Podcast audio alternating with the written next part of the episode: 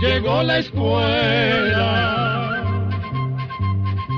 llegó por radio.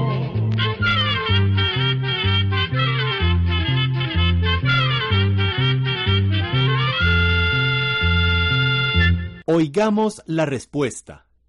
Es el programa que les trae a ustedes el Instituto Centroamericano de Extensión de la Cultura, ICQ. Un estimado oyente que nos escucha desde San Vito, Costa Rica, nos envió una carta con la siguiente pregunta. ¿De qué forma se ha podido comprobar que las arañas pueden nadar? Oigamos la respuesta. Probablemente algunos de nuestros oyentes han notado que las arañas parecen caminar por la superficie del agua, pues resulta que ahora científicos de varias universidades europeas descubrieron que las arañas tienen la capacidad de deslizarse por el agua como si estuvieran nadando. Esos científicos llegaron a esa conclusión luego de que analizaran varias fotografías muy detalladas y se dieron cuenta que las arañas pueden colocar su abdomen y sus patas de tal manera que pueden deslizarse sobre el agua aprovechando las corrientes del viento. Ya se sabía que ciertas arañas aprovechaban el viento y su tela para moverse como si volaran por el aire, pero esta es la primera vez que los científicos observan sus habilidades para moverse sobre el agua.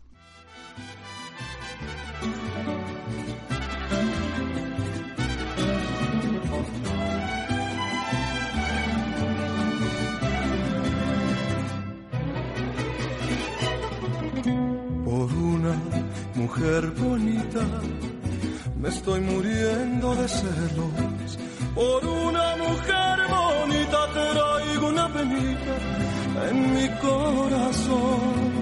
Yo sé que mucho me quiere, yo sé que mucho la quiero, pero eso a mí no me quita que ande una penita en mi corazón. Y tengo celos de todos los que a ti te miran pasar caminando.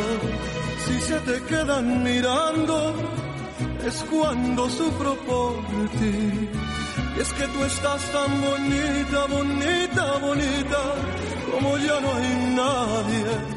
Por eso no soy culpable, por eso no soy culpable.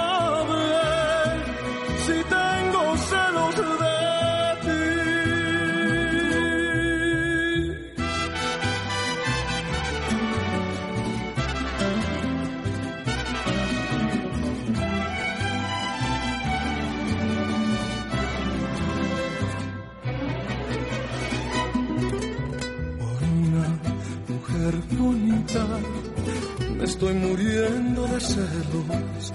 Por una mujer bonita traigo una penita en mi corazón. Yo sé que mucho me quiere, yo sé que mucho la quiero, pero eso a mí no me quita que ande una penita en mi corazón. Tengo celos de todos los que a ti te miran pasar caminando. Si se te quedan mirando, es cuando sufro por ti. Y es que tú estás tan bonita, bonita, bonita, como ya no hay nadie. Por eso no soy culpable, por eso no soy culpable. Si tengo celos de tengo celos de ti, si tengo celos de ti. Desde San José, Costa Rica, un amigo oyente nos escucha y nos hizo la siguiente consulta vía telefónica. ¿Qué problemas secundarios ocasiona el tomar ibuprofeno? Oigamos la respuesta. Ibuprofeno es un medicamento que se usa para aliviar algunos dolores como el dolor muscular, el de cabeza, el dolor menstrual y también actúa como un desinflamatorio. El ibuprofeno puede producir efectos secundarios como estreñimiento, diarrea, gases, mareo, nerviosismo, zumbido en los oídos y acidez estomacal. pero el ibuprofeno también puede producir otros efectos secundarios que no son tan comunes como el aumento de peso sin razón aparente. También fiebre, síntomas parecidos a los de la gripe, salpullido, hinchazón de los ojos, en la cara, los labios, la lengua, la garganta, los brazos, los pies, los tobillos o las pantorrillas. También puede provocar dificultad para respirar o tragar, ronquera, pérdida de apetito, y además ojos amarillentos, dificultad o dolor al orinar, orina turbia, descolorida o sanguinolienta, dolor de espalda, rigidez en el cuello o dolor de cabeza. Sin embargo, esos efectos secundarios dependen de muchas otras cosas como la edad de la persona, las alergias que pueda tener y otros medicamentos que la persona esté tomando. Por ejemplo, hay que evitar tomar ibuprofeno si la persona está tomando otros medicamentos para la presión alta, para arreglar la sangre o anticoagulantes, la insulina que se inyectan los diabéticos, cualquier antibiótico, sulfas, prednisona, itraconazol o ketoconazol. Esto porque el ibuprofeno podría alterar los efectos de esas medicinas que hemos mencionado. Por eso, antes de tomar cualquier medicamento como el ibuprofeno, que es por el que usted nos pregunta en esta oportunidad, conviene consultarle al médico si lo puede tomar o no, pues él, mejor que nadie, sabe lo que puede causar daño al paciente. Para terminar, le diremos que no se debe abusar de ningún medicamento. Por eso, el ibuprofeno se debe tomar como lo indica el médico y solo por el tiempo indicado pues según estudios que se han hecho, podría aumentar el riesgo de que la persona tenga algún problema cardíaco o cerebral. Una estimada oyente nos escucha en Cartago, Costa Rica, y nos llama por teléfono para hacernos la siguiente pregunta. Padezco de hipertensión. ¿Qué me recomiendan para bajarla? Escuchemos la respuesta. Si una persona padece de hipertensión, lo recomendable es que consulte con un médico para que le recete el tratamiento adecuado. Solo el doctor, después de examinar al paciente, puede saber cuál es el remedio apropiado, pues la presión alta se puede deber a diferentes causas. Si la persona o el paciente sigue el tratamiento que le ha recetado el médico, puede llevar una vida tranquila y feliz. Existen también remedios caseros que ayudan a bajar la presión. Uno de ellos consiste en hervir una onza de alpiste en dos litros de agua y dejar que hierva hasta que quede más o menos litro y medio, y se toman dos vasos al día. Las moras, la grapefruit o pomelo, la toronja, la linaza, el chan y el agua de pipa también ayudan a bajar la presión sobre todo si se acompañan de ejercicio físico. Ahora bien, los remedios caseros se deben tomar sin descuidar el tratamiento médico, y es importante consultar con el doctor cuando se están tomando estos remedios a la vez que seguir sus indicaciones. Además, se debe comer con muy poca sal y llevar una vida tranquila.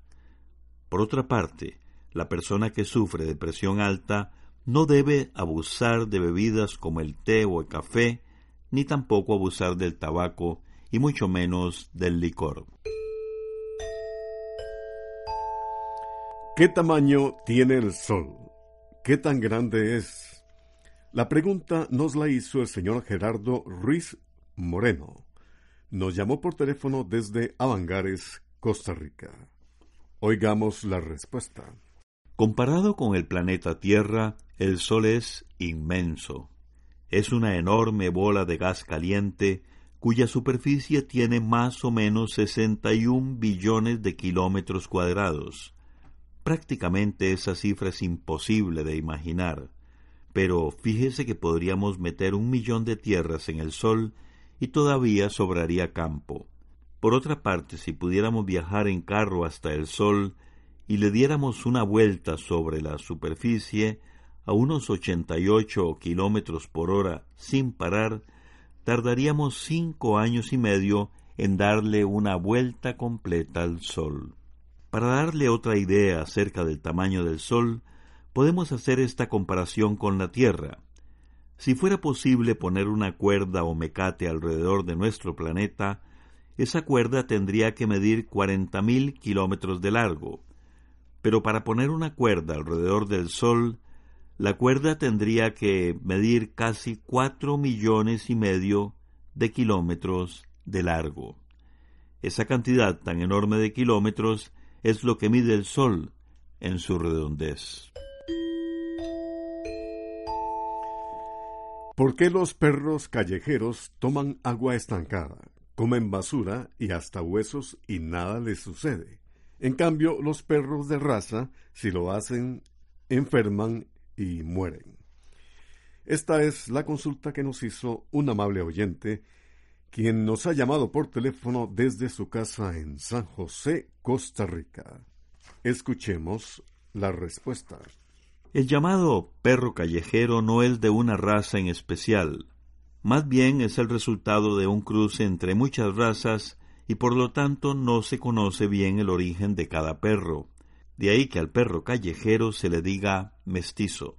Pero también se le llama de otras maneras. Por ejemplo, en Costa Rica se le conoce como zaguate, en Panamá como tinajero, en Honduras y en El Salvador como aguacatero, en Guatemala cruzado y en Belice al perro de la calle se le llama así, perro callejero.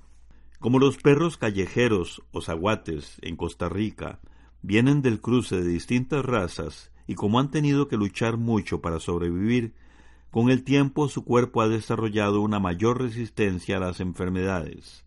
Por eso, como usted lo dice, los aguates toman agua estancada, comen basura y hasta huesos, y nada malo les ocurre.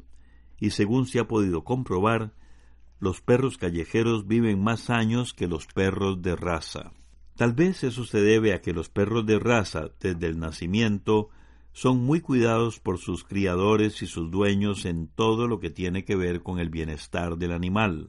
Eso hace que su cuerpo esté más expuesto a enfermedades y que les afecte cualquier cambio pequeño como cambiarle el alimento. Sin embargo, y aunque los perros mestizos son más resistentes, sí se pueden enfermar y muchos, dado que han vivido en malas condiciones, padecen de anemia, de enfermedades en la piel, de parásitos en los intestinos y de muchos otros padecimientos. Estas malas condiciones han hecho que muchas personas que desean el bien de estos animales hagan campañas para que la gente adopte un perro mestizo o zaguate en lugar de buscar un perro de raza. Muchas de las personas que le han dado un hogar a los perros callejeros aseguran que son muy fieles, cariñosos, agradecidos y muy bien portados, y hasta se atreven a decir que tienen un mejor comportamiento que muchos perros de raza. Buscando conservar estas cualidades, algunos criadores tratan de hacer cruces con estos perros. Sin embargo, muchos de los cruces que han hecho criadores con poca experiencia más bien han provocado que algunos de estos perritos tengan problemas como sordera, problemas en algunos órganos del cuerpo como el hígado, problemas en sus huesos y hasta en sus músculos. Este cruce que han intentado con perros callejeros hace que tengan un mayor riesgo de padecer algunas enfermedades graves como el cáncer.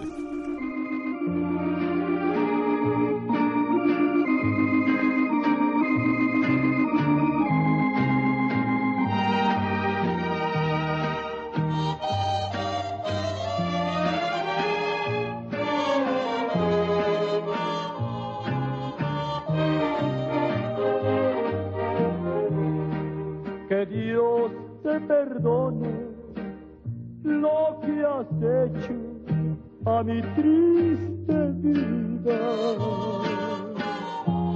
Si al fin con tu ausencia por el mundo va perdida, ¿qué puedo pedirle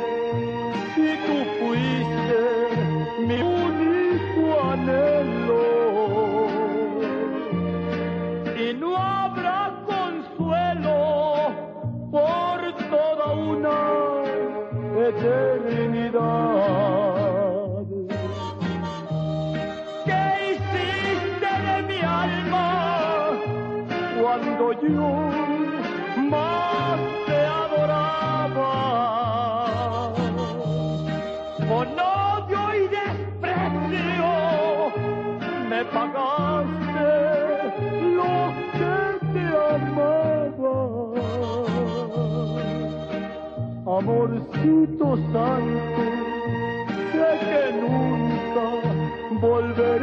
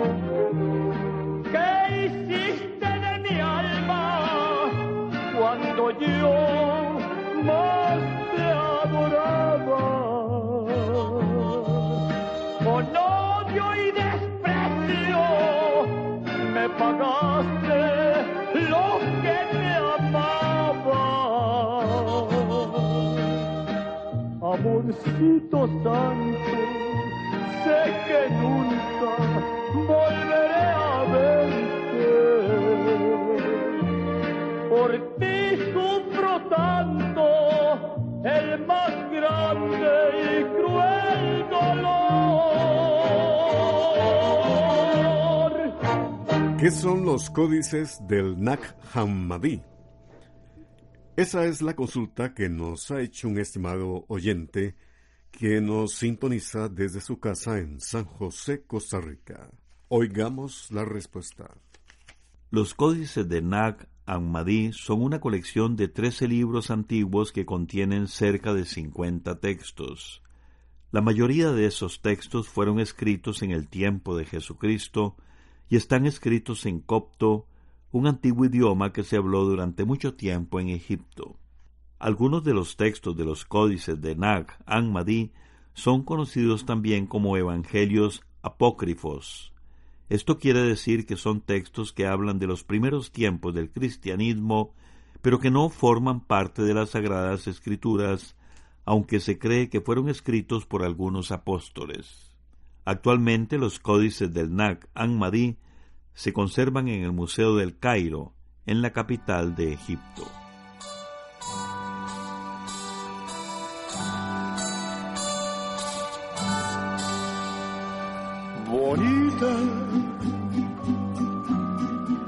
Como aquellos juguetes que yo tuve en los días infantiles de ayer. Bonita como el beso robado como el llanto llorado por un hondo placer. La sinceridad de tu espejo fiel puso vanidad en ti. Sabes mi ansiedad y haces un placer de las penas que tu orgullo forja para mí, bonita. Haz pedazos tu espejo para ver si así dejo de sufrir tu altivez.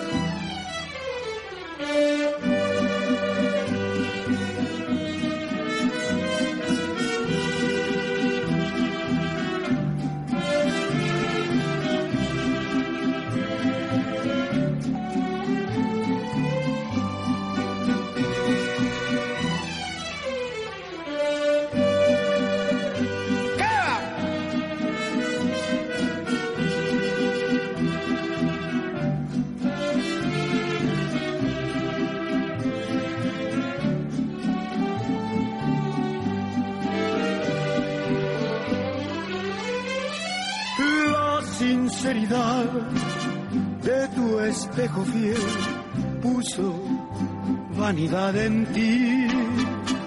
Sabes mi ansiedad y haces un placer de las penas que tu orgullo forja para mí. Bonita, haz pedazos tu espejo para ver si así dejo sufrir tu altivez.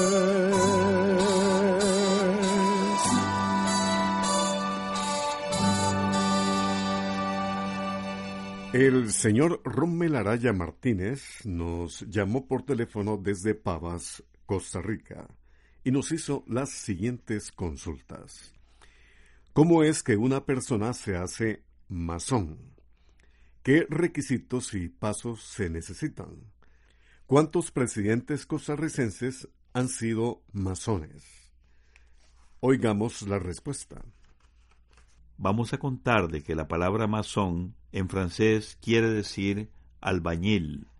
Desde hace mucho tiempo los artesanos y obreros acostumbraban reunirse formando asociaciones entre los trabajadores que tenían el mismo oficio. Siguiendo esa costumbre, los albañiles y los constructores europeos de hace unos ochocientos años ya tenían sus asociaciones que gozaban de mucho prestigio en la sociedad por sus avanzados conocimientos en la construcción. Con el tiempo, la finalidad de las reuniones de aquellos albañiles fue cambiando. Más que de construcción de edificios y templos, se empezó a hablar de ideas filosóficas. Los masones tenían la idea de que así como se levanta un edificio con escuadras, compases y materiales de construcción, un ser humano también puede edificarse o construirse por medio del desarrollo y el ejercicio de ciertas virtudes. Esta relación entre albañilería y filosofía es la base del pensamiento masónico, que tiene como principales símbolos la escuadra y el compás, y a Dios, en quien debe creer toda persona que quiera ser masón. Con el tiempo, se fueron formando grupos de masones que se reunían en diferentes lugares, a esos lugares y grupos que se reúnen los masones se les llama logias. Los masones tienen ciertas reglas. La principal regla es que todas las personas que forman la logia deben creer en Dios.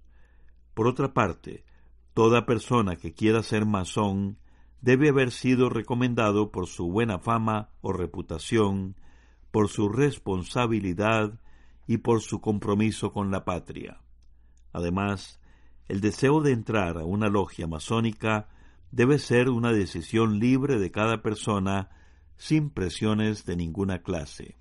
De acuerdo con las normas y reglas de cada logia masónica, todo masón va pasando de un grado a otro dependiendo de su trabajo en el grupo y de su desempeño en los temas que se discuten en cada reunión. Así, van alcanzando mayores niveles o grados hasta llegar al más alto, el de gran maestro y para el que se necesitan muchos años en la logia. Por otra parte, le contamos que la masonería en Costa Rica comenzó en el año 1865. A partir de ese momento, muchas personas importantes de la política costarricense han sido masones. El primer presidente costarricense que se sabe que fue masón fue José María Castro Madrid. Luego de él, otros masones también llegaron a presidir la República de Costa Rica, tales como Braulio Carrillo, Bruno Carranza, Tomás Guardia, Próspero Fernández, Bernardo Soto, Ascensión Esquivel, León Cortés y Otilio Ulate Blanco. Programa A, Control 15.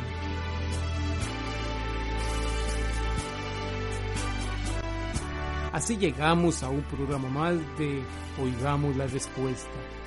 Pero le esperamos mañana, si Dios quiere, aquí por esta su emisora y a la misma hora. Mándenos sus preguntas al apartado 2948-1000 San José, Costa Rica. También nos puede llamar a los teléfonos 22 25 52 38 o 22 25 53 38 o mándenos un fax al 22 25 22 27. También le damos el correo electrónico isq.org.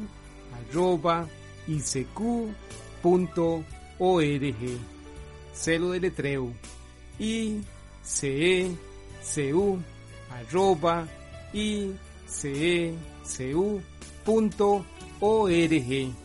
Para nosotros sus preguntas son muy importantes y estamos para servirle.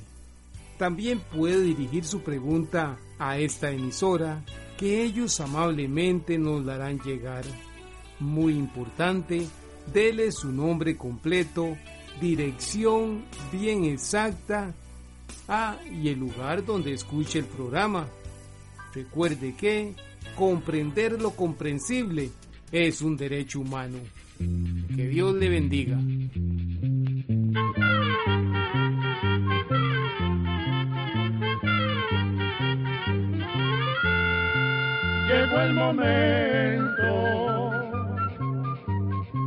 De despedirnos. Se va a la escuela, se va cantando